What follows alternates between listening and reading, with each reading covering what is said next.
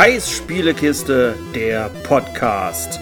30 Tage, 30 Spiele. Heute mit A Memoir Blue.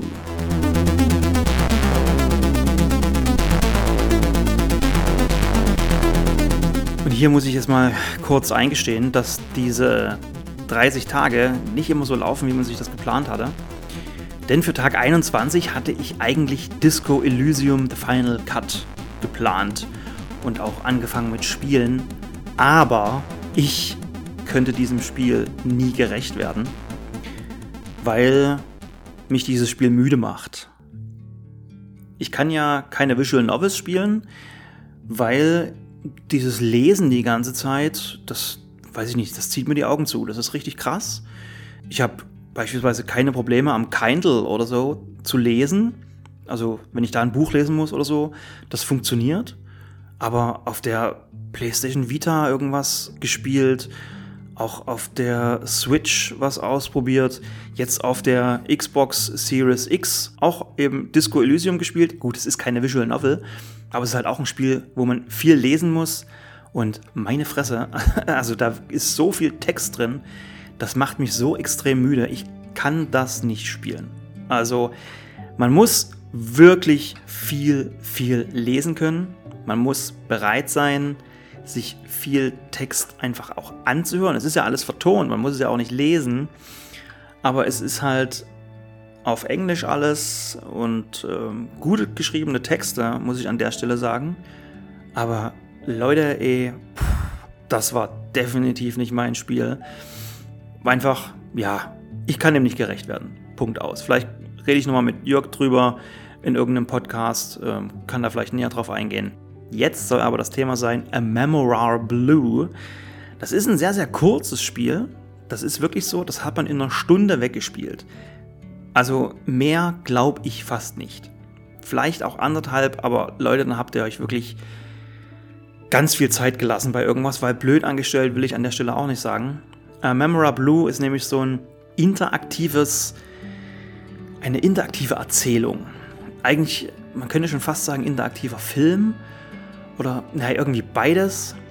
Es ist halt so, eine Frau sitzt in ihrem Apartment und erinnert sich dann halt so an ihre Kindheit.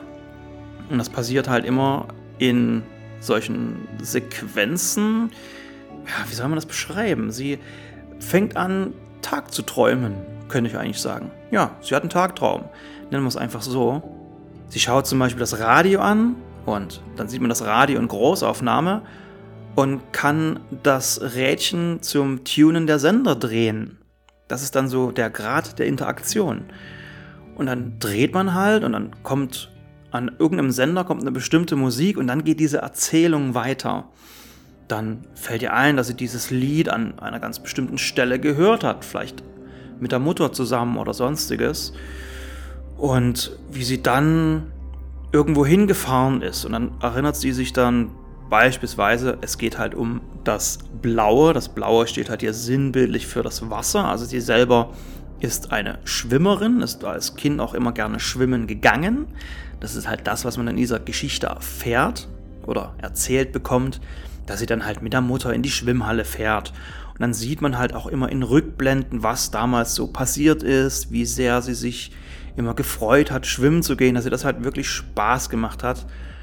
Und das Schöne an A Memoir Blue war, dieses Spiel kommt erstmal komplett ohne Text aus.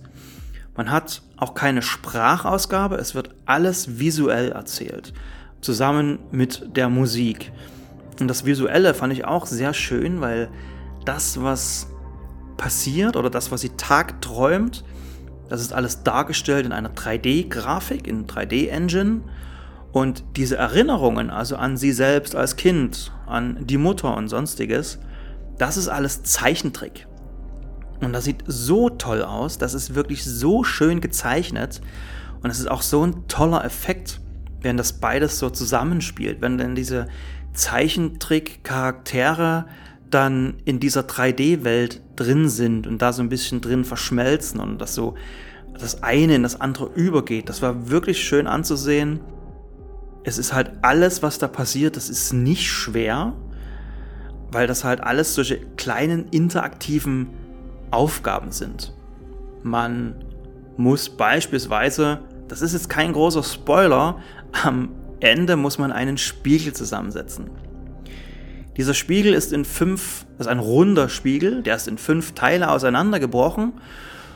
Und man muss jetzt diese fünf Teile, oder waren es vielleicht sogar noch vier, maximal waren es sechs, es ist nicht schwer, musste man halt dann wieder in diese Fassung reinsetzen, damit der Spiegel wieder ganz ist. Und das war auch alles, man kann da eigentlich gar nichts falsch setzen an der Stelle. Eine Brücke beispielsweise, die aus Holzplanken besteht, und da das alles so ein Tagtraum ist, setze ich halt diese Holzplanken. Die schweben halt über der Brücke, ich muss sie nur runtersetzen.